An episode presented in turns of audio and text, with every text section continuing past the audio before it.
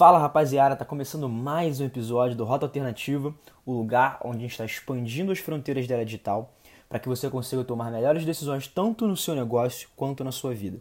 No episódio de hoje eu quero conversar com você sobre os dilemas e as falácias do mercado de marketing digital. Há um bom tempo, né, desde que eu criei o Rota Alternativa, mais de um ano, eu venho percebendo que as pessoas estão muito enviesadas pela visão de poucos players do mercado digital e que acabam difundindo algumas inverdades, né, algumas falácias, alguns pensamentos enviesados, que quando as pessoas que estão do outro lado da tela recebem aquela informação, tem um peso enorme, um peso desproporcional. Elas acabam replicando é, essas verdades, esse conhecimento, sem ter um pouquinho de olhar mais profundo, um olhar mais criterioso. Né? E por que eu estou dizendo isso? Né? Qual é a minha, a minha, meu escudo, é, a minha defesa para que me dê uma chancela que eu possa falar isso frente a outras pessoas que estão no mercado digital? É muito simples, porque eu venho trabalhando com outras empresas no mercado digital, aplicando estratégias de conteúdo, de posicionamento, de tráfego pago, e eu venho percebendo bastante como a visão desses infoprodutores é limitada ao universo de infoprodutos, e a gente vai entrar um pouquinho mais a fundo nesse assunto ao decorrer do episódio, e quanto as empresas ainda precisam se espelhar nos infoprodutores, em algumas técnicas desses infoprodutores, para conseguir performar bem no digital. Então, eu quero deixar logo de antemão bem claro aqui nesse episódio, nesse papo, que eu não estou colocando uma coisa sobre a outra. Eu não estou dizendo que as empresas é, são as melhores do marketing digital frente aos infoprodutores, e nem estou falando que os infoprodutores são mentirosos, são charlatões. Alguns são, evidentemente, é, e que todos não prestam. Não. O que eu quero dizer com esse episódio aqui é que para você atuar no marketing digital no século XXI, você tem que ser uma pessoa muito híbrida, com uma capacidade analítica muito fluida. E o que eu quero dizer com uma capacidade analítica muito fluida? Que você precisa olhar para as duas pontas que você estiver trabalhando e filtrar, entender o que, que faz sentido em qualquer é, é, ambiente e o que, que não faz sentido mesmo em um único ambiente. O que eu quero dizer com isso? Cara, muitas pessoas elas começam a falar que a fórmula de lançamento não funciona, que a fórmula de lançamento é para charlatão, que a fórmula de lançamento é isso, que 6 em 7 é aquilo. E aí a gente tem que começar a colocar os pingos nos is.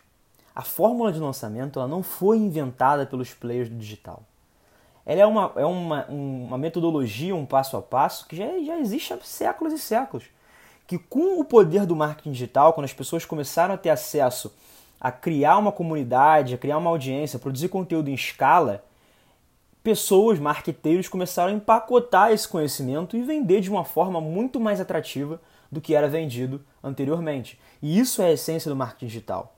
Todos esses conhecimentos que estão aí na internet hoje, que são vendidos por mil, dois mil reais, eles já existiram, se você, você encontra eles nos livros do século XX, só que eles agora são revitalizados para um modelo de conteúdo mais atual e são melhores vendidos. Eles, as pessoas que estão vendendo esses, esses produtos e conteúdos, elas estudaram meses, anos sobre técnicas de como azeitar esse processo para deixar o mais otimizado possível para vender na internet.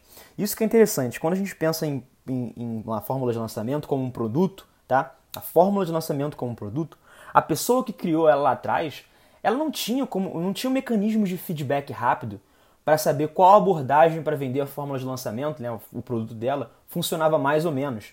Ela, ela demorava muito para entender qual canal funcionava mais ou menos para ela vender o produto dela. Hoje na internet a gente tem isso em um dia, em horas. Então as pessoas que estão entrando no marketing digital agora, elas estão sendo é, doutrinadas, esse é o ponto principal desse papo, a aprender sobre tráfego e copy, ou seja, melhorar a aparência do produto, melhorar sua capacidade de convencer as outras pessoas, do que realmente discutir abertamente sobre como evoluir o produto, sobre como tornar o produto cada vez mais relevante para as pessoas. E o que, que é engraçado, o que, que demonstra muito isso? Quando você entra no perfil de qualquer especialista de marketing digital, a primeira coisa que ele vai colocar é mais de tantos lançamentos e mais de tantos milhões faturados. Ou seja, essas métricas de sucesso elas dizem muito com a capacidade de venda, com a capacidade de fazer dinheiro, mas pouco com a, com, com a forma como aquele produto, aquele serviço em si estão impactando e transformando as vidas das pessoas.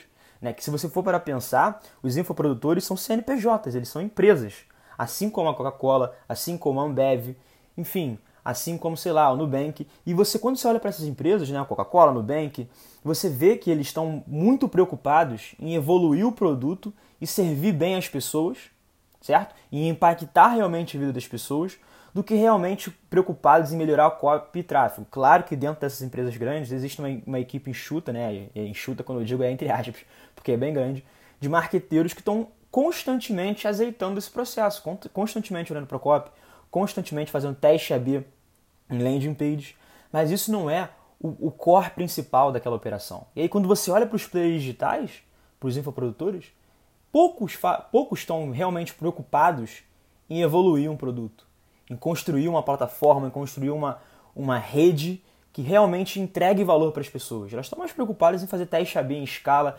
dobrar o orçamento do, do, do Facebook Ads, encontrar novos públicos, criar listas segmentadas, aumentar o engajamento no perfil. Ou seja, o que eu venho percebendo é que um grande dilema do marketing digital é como você consegue vender mais à medida que você aumenta a sua capacidade de convencer, convencer as pessoas. Tem pessoas que conseguem fazer isso muito bem, tem produtores que conseguem fazer isso muito bem, que são vendedores por natureza e conseguem criar narrativas que naturalmente impactam a métrica de vendas. Tem outras pessoas que não conseguem, mas tem um produto muito bom na mão. Tem realmente um propósito de entregar valor para as pessoas. E essas pessoas que, que olham mais para o produto e não sabem se projetar na internet, que isso é o grande game changer, acabam ficando para trás. E aí sabe o que acontece? Vem aquele infoprodutor que consegue vender, que consegue entregar resultados, métricas financeiras e vende um curso para ele, né? É, de melhorar o copy e o tráfego. Então, basicamente, o que está acontecendo na internet hoje é que o marketing digital está sendo reduzido a compra de anúncios e a escrever de forma persuasiva. E o que, que me impacta bastante nisso é que há poucos meses atrás eu recebi o convite para assumir a cadeira de Head de Marketing numa startup de tecnologia. E desde o momento que eu entrei, é nítido, nítido, nítido, 100% a preocupação de todas as pessoas lá dentro em melhorar cada vez mais o produto. A gente tem uma plataforma né, toda tecnológica é, para servir os nossos clientes, tanto B2C quanto B2B. Né? Eu atuo com uma plataforma, é a StarTech, uma empresa de placement. Né? A gente conecta talentos é, do mercado digital a empresas que mais crescem no ramo de startup do Brasil. E eu vejo esse, essa preocupação extrema com o produto e ao mesmo tempo eu via que a área de, de, de marketing, de, de, olhar para os processos de copy, de tráfego, toda essa parte vendível, ela estava um pouco de lado. E isso que é interessante, que não é uma coisa que só acontece na StarTech. É uma coisa que acontece em todas as empresas. As empresas que realmente nasceram se enxergando como uma empresa e não olhando para o que os infoprodutores estão fazendo, não se inspirando nas pessoas que estão realmente, entre aspas, fazendo dinheiro na internet, elas são muito mais preocupadas em produto do que marketing do que como fazer o marketing efetivo nas redes sociais.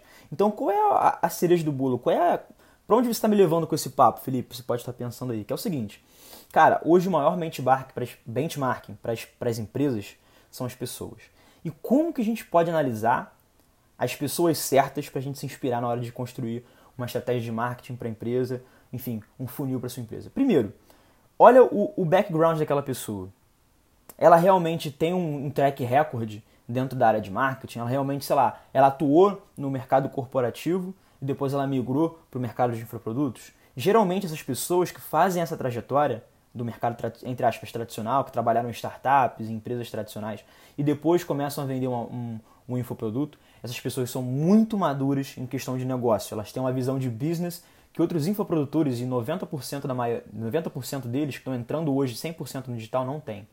Eles só enxergam em criar uma oferta, criar um tráfego, converter e acabou. E no máximo é, é, entender um pouquinho de pós-venda, que isso é uma coisa ainda que, cara, é, é bizarro, que nem é, conver... nem é falado muito, cara. Quantas vezes você viu abertamente um infoprodutor ou um, um grande player no mercado ensinando técnicas de pós-venda, de saque, de como entregar a melhor experiência para o cliente? Não tem, não tem. O, o grande jogo do marketing digital é vender e acabou e tirar print da prova social do cara falando que fez um resultado ali de curto prazo e acabou. Isso que me incomoda realmente é, é, no mercado de marketing digital. Eu falo que me incomoda e você pode estar falando, tá, Felipe, então por que você não cria um novo produto? Por que você não cria um novo modelo é, que realmente faça sentido para as pessoas, para as pessoas que você quer atender e que seja um produto muito bom no mercado? Porque realmente eu ainda não encontrei esse modelo. E no dia que eu encontrar esse modelo, em que eu realmente consiga ver um produto que sirva 100% as necessidades e desejos das pessoas, eu vou lançar. Eu vou lançar também é, entendendo sobre copy, entendendo sobre tráfego, me espelhando em grandes players do mercado, que a, o jogo é jogado, é, a vida é assim. Só que eu não quero entrar no mercado é, para entregar um produto merda, um produto que não atenda as expectativas e que não tenha realmente um suporte para melhorar, transformar a vida daquela pessoa que está colocando dinheiro na minha mão, que essa é a essência do marketing digital. É você conectar pessoas e transformar a vida delas. Então, a partir do momento que você só consegue é, é, captar o dinheiro delas e entregar um resultado ali, um paliativo, um efeito a curto prazo, realmente você não está construindo um negócio. Isso que é interessante, cara. Se você entrar numa landing page da maioria dos produtores de, do digital, você vai ver milhares ali, centenas e milhares de provas sociais, de prints de pessoas falando, pô, em cinco dias eu fiz 30 mil reais, beleza. E nos próximos três meses, você conseguiu manter essa, essa regularidade? Isso que é interessante. Os players do mercado digital, eles falam muito sobre longo prazo, sobre construir produto, construir marca, audiência que leva tempo, mas todos os resultados deles de negócio é metrificado a partir do curto prazo.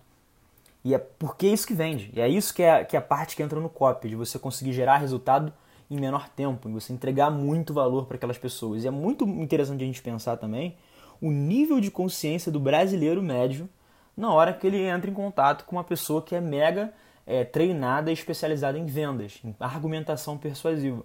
Nós não temos uma educação de primeiro mundo. As pessoas, as, as referências do brasileiro médio, assim, é, como qualquer outro cidadão, são estrelas, são jogadores de futebol, são artistas, né? Então, assim, são pessoas que têm mídia, que têm dinheiro, que têm uma vida que, que é, entre aspas, invejada. E tudo que esses caras estão fazendo é justamente juntar esses dois pontos. É falar numa linguagem que essas pessoas não conseguem entender, então eles são colocados como uma pessoa, uma autoridade frente àquela, àquela audiência. Né? Pô, quando você começa a falar várias palavras difíceis, de estratégia, de funil, de conversão, não sei o que, a galera se sente um imbecil e começa a te ouvir. E começa a querer a consumir mais de você.